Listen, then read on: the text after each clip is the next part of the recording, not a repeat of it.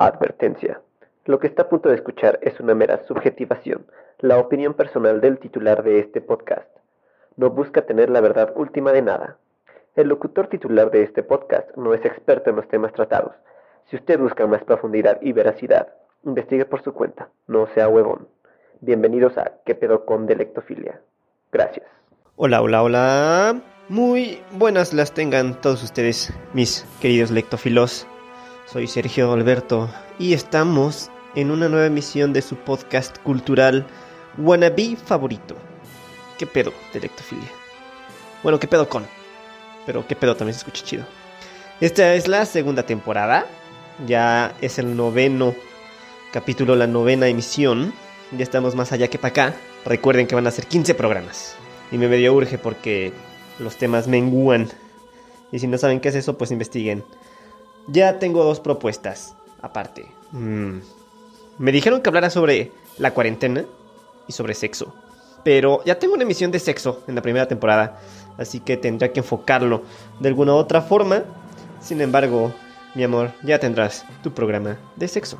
Ahora, el de hoy, el de hoy no va a ser sobre sexo, será sobre una de las inspiraciones más fuertes que he tenido desde la perspectiva de mi perspectiva de escritor, wannabe también, sobre una novela que llevo trabajando desde hace más de 15 años. Obviamente ya he recibido todo tipo de comentario al respecto, como de que debería de dejar de lado, em, a cada rato la ando interrumpiendo porque es mucho. Básicamente es una saga fantástica, llevo tres partes hasta ahora. Inicia con la titanomaquía, la segunda parte del hundimiento de la Atlántida, que bueno, pues es eso, ¿no? Yo creo que lo único novedoso es que en mi novela el hundimiento de la Atlántida no es por una ola gigante, es por un kraken mucho más grande que la misma Atlántida. Y eso da pie a la tercera parte, la caja de Pandora, donde los creadores y los destructores se ven en una lucha por la tierra mítica esta. Entonces, pues todos los dioses, ¿no? Partiéndose las madres entre ellos. los griegos, los titanes, los dioses nórdicos. Y luego agregué las lejanas tierras de los dioses de piedra. Así es los aztecas. Y bueno, ¿qué podría inspirar a alguien a hacer un escrito tan extenso como este? Al menos en mi caso. Pues hoy vamos a ver qué pedo con el Señor de los Anillos. Cabe mencionar que no soy un niño tan rata, así que hablaré desde la perspectiva de alguien que no se ha clavado mucho, que sí los ha leído.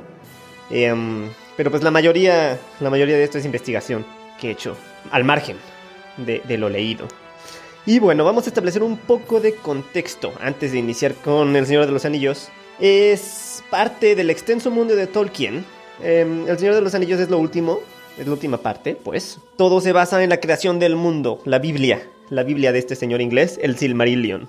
El Silmarillion narra la creación del mundo por medio de música, desde ahí hasta la creación de los anillos. Para posicionarnos un poco en el extenso trabajo de Tolkien, él se tardó más de 30 años en crear este mundo de fantasía y su hijo Christopher Tolkien se encargó de recopilar los textos, editarlos y darles coherencia, así como publicarlos.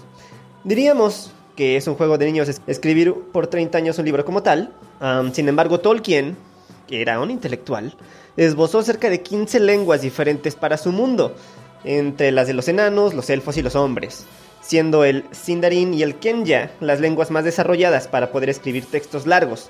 O sea que si quisiéramos transcribir toda la obra de Tolkien en alguno de esos idiomas, podríamos. De hecho, hay poemas escritos en esas lenguas. Entonces, este libro, el Silmarillion, está dividido en cinco partes.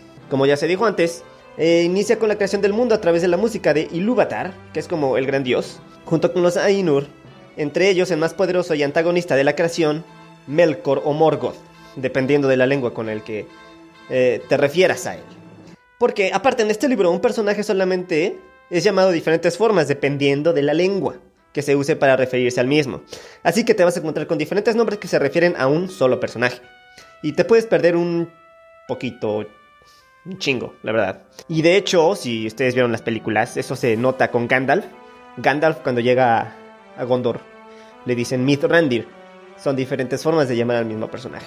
También el Silmarillion tiene árboles complejos, árboles genealógicos que definitivamente te van a llevar a perderte. Porque, por ejemplo, nada más para citar algo. Ahora bien, Hador Lorindol, hijo de Hathor, hijo de Mago, hijo de Malach Ardan, se unió a la casa de Findolin. Así pues todo se va entremezclando las historias de los elfos, de los hombres y de los dioses. Así los voy a llamar para tener más fácil la imagen de estas criaturas. El Silmarillion tiene traiciones rastreras, las más épicas y descorazonadoras historias de amor y sobrecogedoras tragedias. Sin duda, este libro tiene todo lo que se puede contar en la literatura, muchísimas historias memorables. Favoritas personales está la tragedia de los hijos de Urín, que tiene incesto como las mejores historias latinoamericanas. En cambio, para dejar atrás el mitote de Romeo y Julieta, que en realidad este es otro tipo de Romeo y Julieta, está El amor de Beren y Lucien, que es digno de canciones, deja al lado el romanticismo barato, como en la actualidad, y se enfoca en lo épico. Es un amor legendario y grandioso, que yo me atrevo a comparar con clásicos como El amor en los tiempos del cólera. Y obviamente, ya sé que son historias totalmente diferentes, pero al menos te hacen creer en el amor, que el amor sí existe. Otra cosa, por ejemplo, Fingolin Fingolin es un elfo hermano de Feanor. Feanor era un elfo, tal vez el más poderoso de todos. Él hizo los Silmarils, que son joyas muy, muy hermosas, que tienen la luz de los árboles destruidos por Melkor y un Goliath. Una arañota muy grande. Y casi todo el Silmarillion se trata de estas joyas, pues tienen vida dentro, su propia luz, y todos son seducidos por ellas. Todos las quieren tener.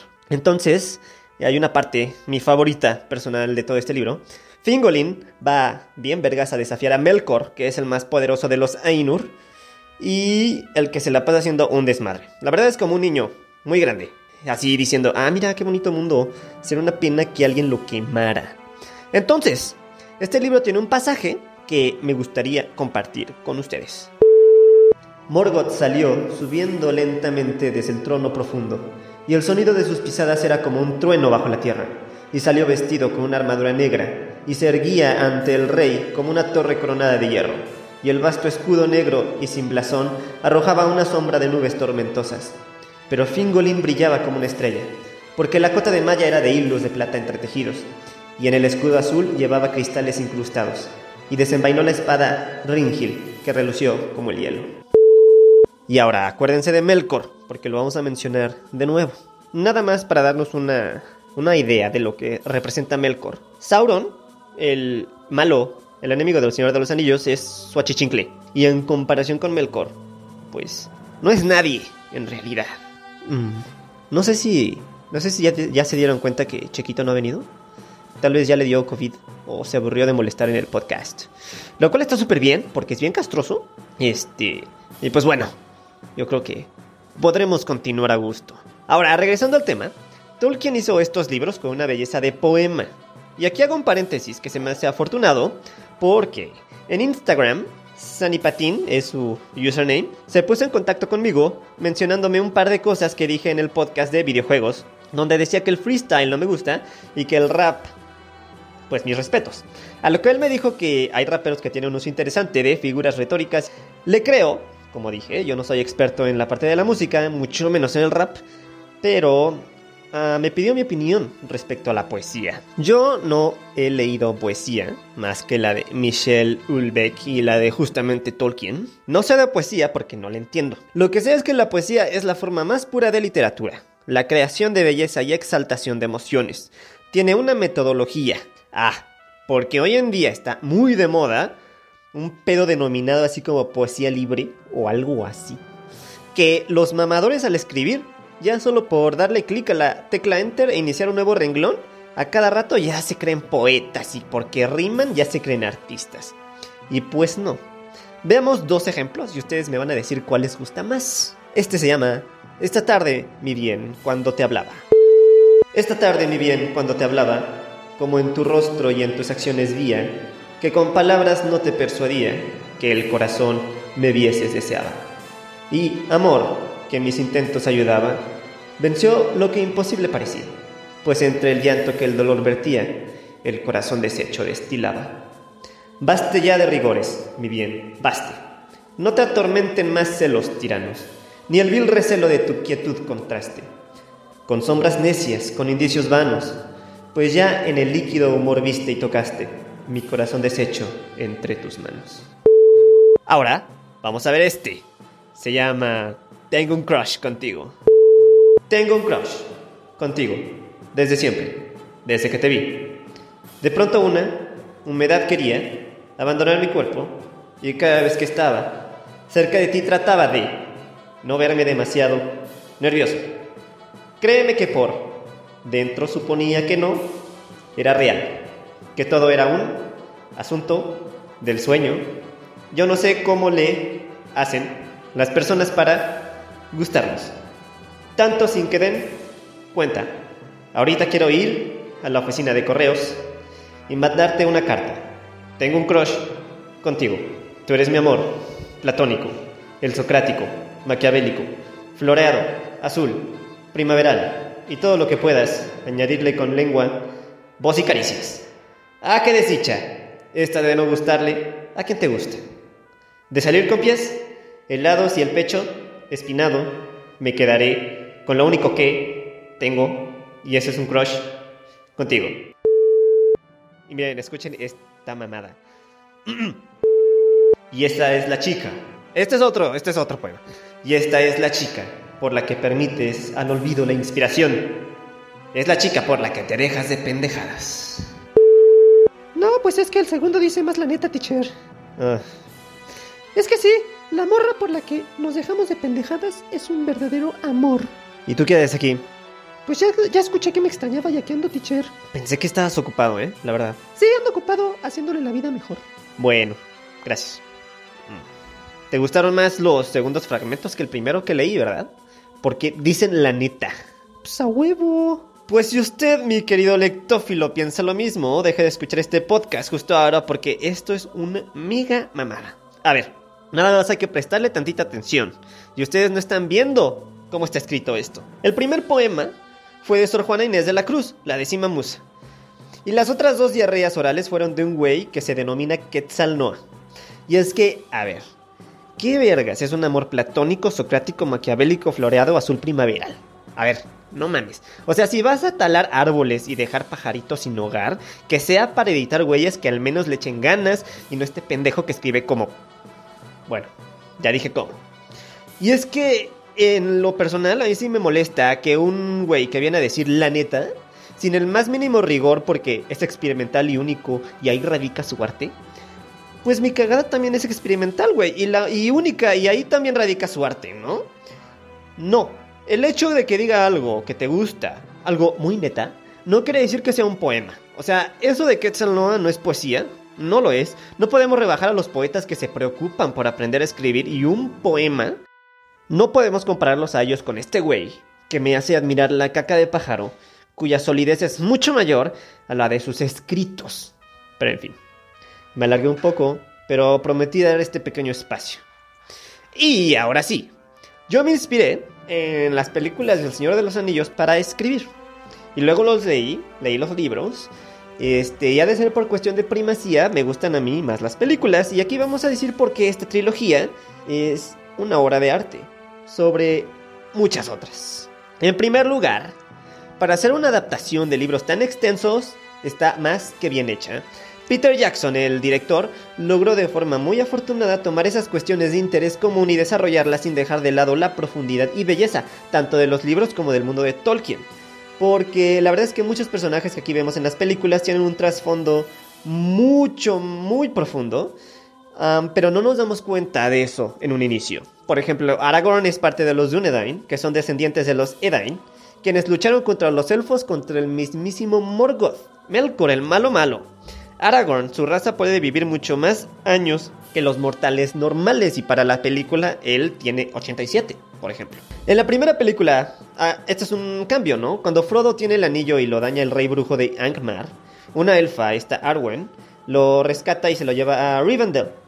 Pues en el libro no es ella, sino un elfo muy chido que se llama Glorfindel, en que el que se lo debió haber llegado. Pero bueno, pues son adaptaciones que hacen para el libro, ¿no? Ah, los hobbits en, los, en, las películas son como infantilizados, justamente para dar ternura ya que son los pequeños, ¿no? Son pequeños de tamaño, pero en sí son pequeñas personas nada más, ¿no? Frodo en los libros, de hecho, es bastante... pues es fuerte, la verdad. No nos podemos molestar con él porque decimos que es muy débil ya que traiciona a Sam en algún punto de la tercera película.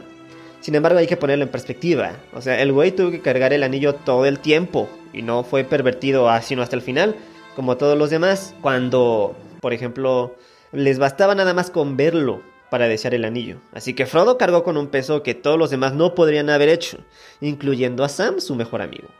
Que de amigos, él nos da la lección a todos, porque ese güey pone la barrita, ¿no? La barrita de amistad muy, muy alto. Luego está Lady Galadriel, que es sobrina de Feanor, o sea, ella es una de las primeritas elfas en aparecer. Las primeritas hijas de los dioses, de los Ainur. O sea que es más vieja que la luna. Hágame usted el favor. Gandalf pertenece a una raza, los Istar, mandados por los Ainur a ayudar a los moradores de la Tierra Media a luchar contra Sauron. Entonces ese güey está muy viejo ya, también, muy viejo. Y esta onda de que se muere luchando con un Balrog y que resucita a mí me parece bastante bíblico, es su forma de cristificación. Vencer al mal, vencer a la muerte misma para llegar, regresar siendo un tipo muy elevado. Porque si Jesús pudo regresar al tercer día, ¿por qué Gandalf no? Ahora, Gandalf es un Maiar, o sea, es una raza de dioses. Es más débil que Melkor Sauron, por ejemplo. Pero pudo haber hecho cosas más chidas en las películas. Demostrar el poder de la raza a la que pertenece. Ahora, esto también puede haber cambiado ciertas cosas, ¿no? Por ejemplo, si hubiera vencido a uno de los reyes brujos, al de Angmar, que es el que está al lado, es el que acuchilla a Frodo justamente en la primera película, entonces Eowyn no habría sido parte del empoderamiento femenino también expresado en la película. Pero bueno, eso lo vamos a tocar al rato. Vamos a, vamos a hablar de ciertas cuestiones, ¿no? Un poco más particulares. El Balrog, que es ese monstruo alado que aparece en las minas de Moria en la primera película, el grandote y todo que tiene alitas. Bueno, Melkor, el mero malo de los libros, del libro del Silmarillion, ese güey tenía un ejército de Balrogs. Hay que imaginarnos el poder, tanto de la criatura que mató Gandalf en la película, tanto como las cuestiones del Silmarillion que, tal vez, no podrían ser llevadas a la pantalla, dada su complejidad. Para crear ese monstruo, este, cuando se hizo eh, la comunidad del anillo, crearon sus propios efectos especiales que no existían para ese tiempo. De hecho, para las guerras, en especial las de la segunda y la tercera parte, inventaron un sistema virtual donde cada guerrero actuaba por su propia cuenta, por medio de inteligencia artificial. Las ciudades, Minas Tirith y el abismo de Helm, cuando los ponen desde lejitos, son sets, son recreaciones detalladas, son ah, maquetas de ciudades, que bueno, el modelo a miniatura era mucho más grande que un ser humano, pero, por ejemplo, aparte, el abismo de Helm lo construyeron dos veces. Un set en pequeño, entre comillas, y un set en grande, tamaño humano, para poder grabar las escenas de las películas. Así que si nos ponemos a pensar, por ejemplo, cuando Aragorn se cae del, del acantilado después de los wargos que los atacan y ve de lejos el abismo de Helm, o cuando Gandalf en la tercera película se lleva Pippin hacia Gondor, esas escenas donde ponen en primer plano al actor y a lo lejos la ciudad, pues esas son maquetas. De hecho, la primera vez que aparece Rivendell, donde Elrond habita, cuando se llevan a Frodo y a la comunidad del anillo, la primera escena es una pintura, con ciertas recreaciones digitalizadas para el agua, pero esa es una pintura. Entonces, hay que darnos cuenta del pinche detallazo que le metieron a las películas. Un trabajo increíble. Ahora, las tomas donde el anillo se ve en primer plano y en segundo o tercero los actores, por ejemplo, en la primera película cuando van por las montañas en el camino de Caradhras, en la tercera película donde ponen la pelea entre Deagle y Smeagol, el anillo que usaron para dar esa perspectiva es gigante. Y a de trasfondo ponen a los actores. Las escenas donde Gandalf, por ejemplo, está comiendo con los hobbits en la primera película, en la mesa, cuando está con Bilbo, también es perspectiva. Entonces los movimientos de cámara están coordinados con movimientos de la mesa, que obviamente no se notan, pero se usan para hacerlo notar, para hacerlo ver más grande. Entonces las mesas estaban construidas especialmente para que se movieran. Se jugó en ese tiempo con todo lujo de detalle para denotar perspectiva y diferente tamaño de los actores, porque ninguno es un enano. No, o sea, incluso Gimli, el actor, pues no es un enano, es un señor bastante alto, sinceramente. Las armas, los escudos, todos fueron hechos por herreros reales con ciertas metodologías de esos tiempos para darle más realismo a la película. Y si no me creen, todo esto lo pueden encontrar en YouTube. Ay, qué hueva, el Señor de los Anillos, profe. Solo a los aburridos les gustan esas películas. Ah, ok. Bueno, usted no es aburrido. Gracias, chiquito. Bueno, no es tan aburrido. Bueno, ya. ¿Tú qué consideras que es una buena película? ¿A ti qué te gusta? Pues a mí me gustan las de Marvel. Ni modo que qué. ¿Todas las de Marvel? Simón, ¿no las ha visto? No vi todas. Vi algunas de Thor, Iron Man, Spider-Man y luego las últimas Endgame. ¿Y no le gustaron? Pues sí, las demás no, no soy muy fan. ¿Por qué? Porque se me hicieron repetitivas, un poco, en especial por la parte del enemigo, Thanos, como dice el maestro Arturo, el genocida ecologista. Y viéndolo desde esa perspectiva, pues yo creo que los Ents son algo de Thanos. Son ecologistas, pero bueno, sí, también son genocidas contra los malos, pues. ¿Y qué tienen de repetitivo, mentiroso? Pues que todas son, son películas donde el bueno gana, donde está este heroísmo superficial. Pero si son cómics, no manches, o sea, si vienen los cómics. Sí, bueno, no sé. Los cómics estaban bañados de una ideología cuando se estaba cuando se hicieron, ¿no? O sea, originalmente tenía una ideología, algo que de un trasfondo que denotar, dependiendo del momento histórico.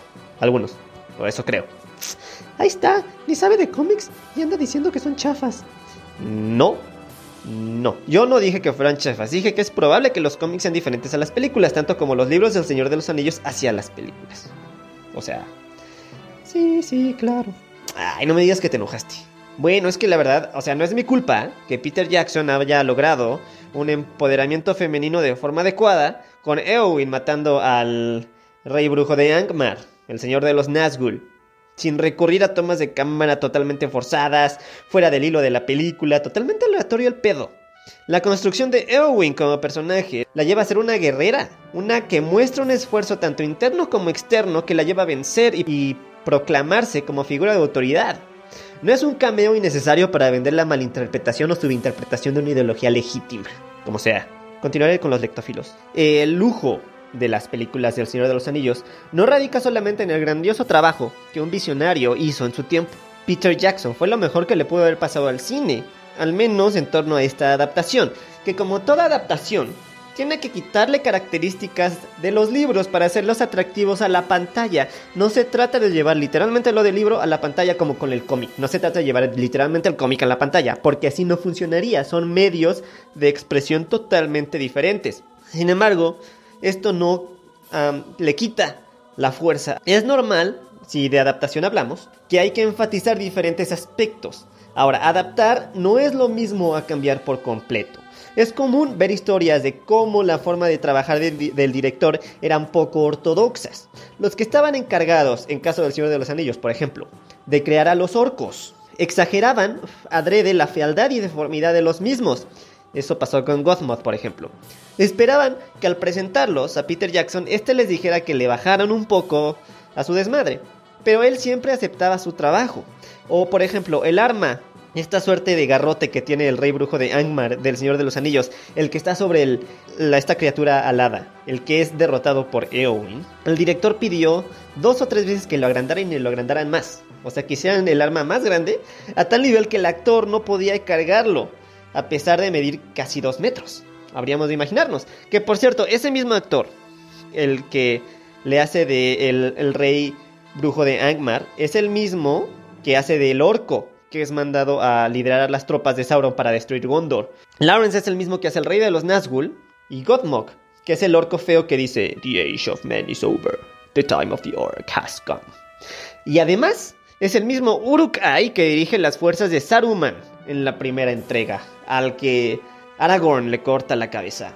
También me gustaría agregar, hay un análisis muy afortunado hecho por el español Javier Altozano, por si gustan verlo en YouTube, donde examina las piezas más representativas del Señor de los Anillos y nos explica su evolución, sobre cómo, en palabras de alguien como yo que no sabe ni madres de música, sobre cómo los tonos y las notas de una misma melodía van cambiando para dar a conocer tanto el avance en, el, en, la trama de la historia como la evolución del personaje. Esto quiere decir que las melodías hay unas que se repiten en la primera, la segunda y la tercera película, pero dependiendo de la emoción, la situación, el contexto de la escena, esa misma melodía tiene particularidades únicas.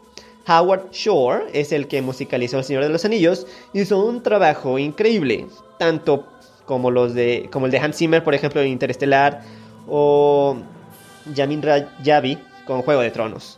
Ahora, si ustedes ven las escenas, por ejemplo, de cuando los Ents deciden ir a la guerra, o la cabalgata de los Rohirrim cuando llegan a ayudar a, Gondor, Pues la música simple y sencillamente toma un papel coprotagonista.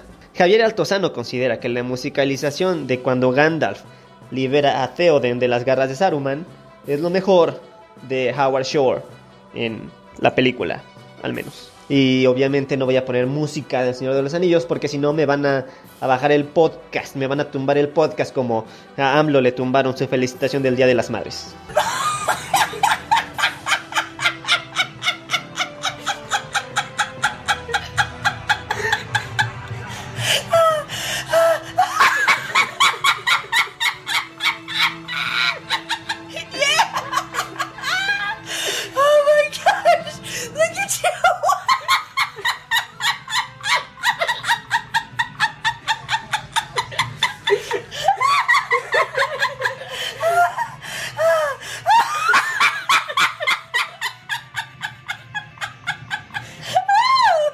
Obviamente, si ponemos atención, nos damos cuenta que los efectos especiales tal vez no son perfectos, pero son muy creíbles.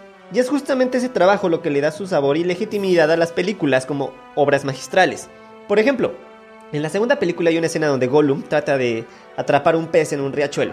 Se nota que las salpicaduras del agua fueron hechas en una toma y luego se pone al ser hecho por computadora a Gollum Aparte, entonces hay salpicaduras que no concuerdan con el movimiento corporal del adefesio, pero no se nota justamente por la velocidad de la toma. Y también hay escenas bajo el agua. Sam en la primera película que se pone de necio y se mete al agua y casi se ahoga porque quiere ayudar a Frodo. Donde Frodo cae en el pantano y hay muertos abajo del agua. O en la tercera película donde Digo lo jala el pescadote. Esas escenas no fueron hechas bajo el agua. O sea, hicieron que el cabello y la ropa se moviera para que pareciera que están bajo el agua, pero si le ponen atención, no es un movimiento natural. Y hablando de personajes, güey, la muerte de Boromir. ¡Ah! Pinche vato, güey, nada, güey, pinche vato, ya, güey. Ya, güey, por favor, idiota. Boromir es súper triste, porque solamente quería ayudar a su gente y se desespera y el anillo lo hace caca. Y a Theoden también. De hecho, a Theoden todo el tiempo lo buleaban diciéndole que era mal rey y no sé qué, para luego ser el que lleva la batuta en la cabalgata de los Rohirrim y pues ganan la guerra de una forma chingona. Bueno, y con la ayuda de los fantasmitas, ¿no? Pero bueno, les digo, todo lo pueden ver en las películas. Ahora, aquí hay algo llamativo de la tercera película relacionada con el extracto del Silmarillion que les había contado. Cuando van a destruir la puerta, en la versión que salió en los cines no se ve, este, en la extendida sí. Primero llevan un ariete pequeño, por decir así, que no sirve, y luego llevan lo que sí se ve en las películas no extendidas, Grunt. Grunt es este mega ariete que todos corean, y si se fijan, los orcos gritan eso, gritan Grunt. Ahora, ¿qué vergas es Grunt y por qué es icónico en la película? ¿Por qué corean los orcos una cosa así? Es una teoría, porque no es explícito en los libros de Tolkien. Grunt también se llamaba la gran masa que usó Melkor para luchar contra Fingolin. Exacto, esa madresota de ariete que se muestra en la tercera película es el arma de la Inur malo original contra lo que un elfo se confrontó. O sea, habríamos de imaginarnos el tamaño que Melkor y los Ainur tenían. Insisto, Sauron era el gato, el achichincle del güey, que tenía Gron y su ejército de Balrogs. Así que si el, Sauron era muy malo y oscuro en El Señor de los Anillos, el otro güey pues era otro pedo. Otro pedo. Ahora, insisto, esto de Grunt no se dice explícitamente en los libros, pero pues llama la atención, ¿no? Y se vale imaginar. Ah, ya, no mami. Harry Potter es mejor que el Señor de los Anillos. ¿Qué? ¿De qué se ríen? Ya, párele. Chale. Es que no manches, o sea, ¿qué pifia acabas de decir? O sea... Harry Potter es una buena historia también, profe. Pues sí, Claro que sí, es una buena historia. Tuvo una gran influencia en una generación. Yo también leí los libros y vi las películas. Pero no se compara. Dumbledore es mejor que Gandalf, profe.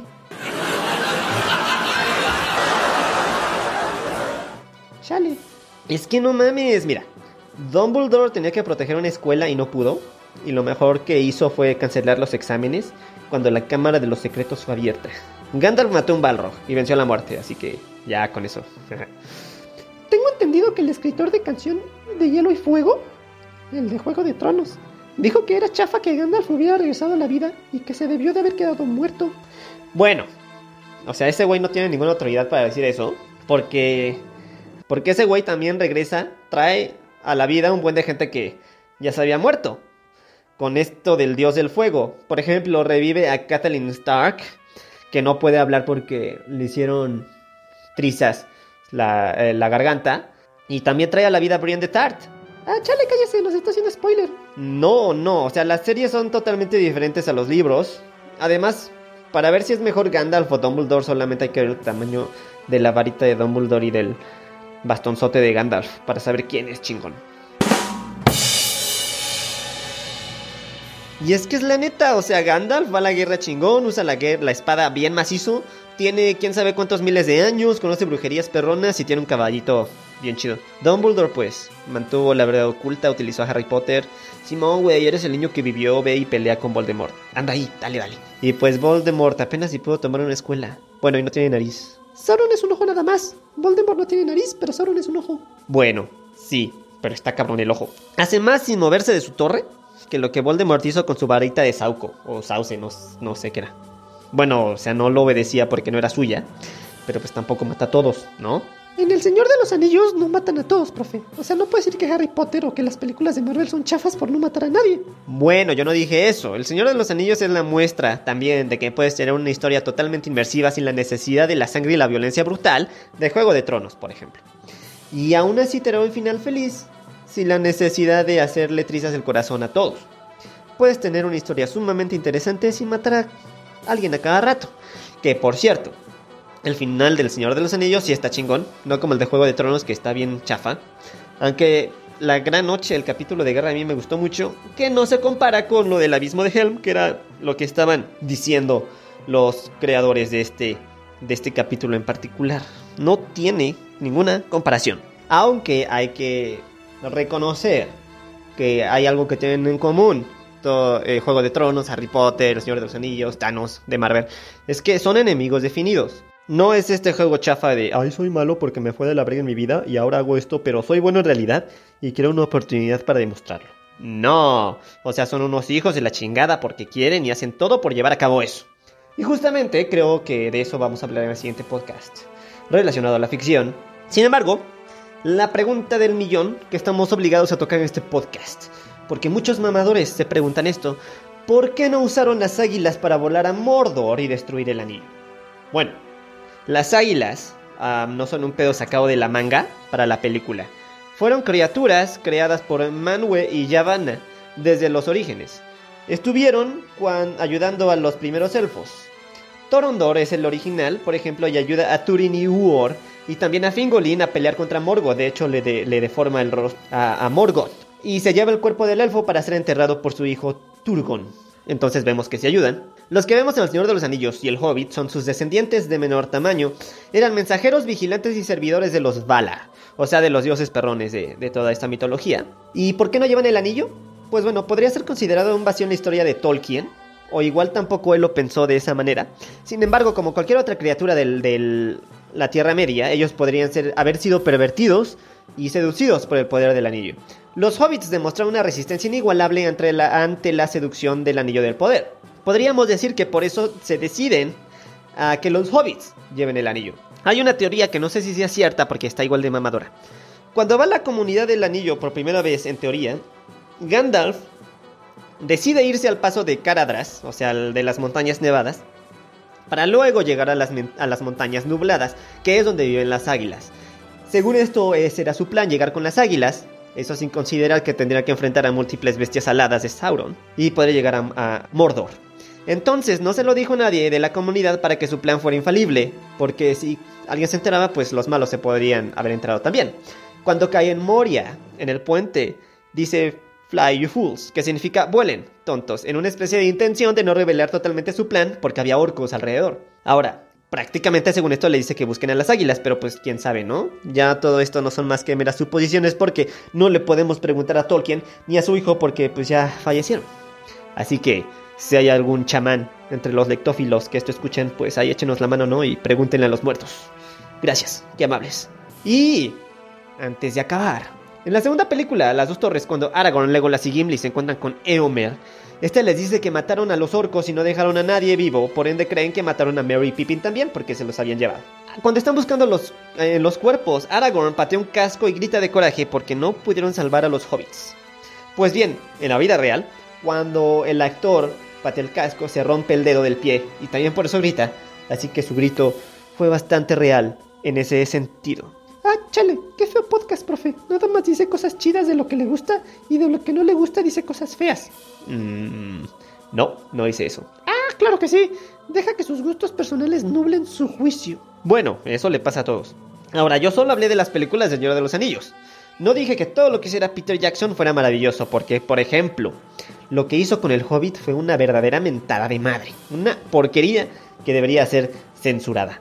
O sea, inventó cosas que no vienen en el libro, lo estiró con fines económicos y no por gusto y amor a la historia. Ese amor chafita entre la elfa pelirroja y el enano no pasó. Esa elfa no sale en el Hobbit, Legolas no sale en el Hobbit, la batalla de los cinco ejércitos sí viene en el libro. Pero la película está bien chaqueta porque es hasta mediocre y grosero mostrar una película cuyos efectos especiales son iguales o peores a los mostrados varios años antes. Y ustedes ven las, las versiones Blu-ray del Señor de los Anillos por la calidad de la imagen se ve fácilmente que Smigo pues no se ve tan real como en el inicio pudimos haberlo pensado. Las escenas de guerra, los soldaditos a computadora pues se ven chafas. Cuando ponen las ciudades de lejos y los guerreros ahí, pues los guerreros se ven computarizados. Por el tiempo en que se hicieron esos efectos especiales, que fueron lo mejor eh, hace años. Los olifantes, por ejemplo, se siguen viendo muy realistas. Pero el hobbit, pues no manches, no tiene perdón de Dios porque esta diferencia de años debía haber dado a pie a algo mejor hecho. Ahora, a mí me encantan las películas de Resident Evil con Mila Jovovich, pero sé que son una porquería, o sea, no las puedo defender, este, hablando cinematográficamente, porque están súper chafas, o sea, a mí me gusta Mila Jovovich. No estoy haciendo eso que tú dices, chiquito, así que pues, cálmate un buen. Y bueno, eso es todo quedó bastante extenso porque pues estamos en cuarentena y X, ¿no? No olviden contactarme por medio de Facebook e Instagram como Lectofilia. En Twitter estoy como Sergio Beto CR y por correo sergio891992 arroba gmail.com. Hagan como mi buen compañero de clase, Sanipatín, justamente al que me pidió mi superflua opinión respecto a la poesía. Que él también es maestro y le preguntará a sus alumnos qué temas podríamos tratar aquí y recomendar el podcast. Hagan eso, güey, porfa. No olviden que ya se subió el siguiente capítulo de La Esperanza Muere al Último, donde un personaje que pensábamos muerto regresa, porque no se había muerto, y se presenta el abstracto más esperado de todos, el abstracto amor, quien parece no ser tan bueno a pesar de ser el amor en persona. ¿Por qué? Pues lean, no mamen. Y bueno, eso es todo por hoy. Leve la nieve, agua del helado, calma la palma, calmados venados, calmadas venadas y calmades venades para los pendejes.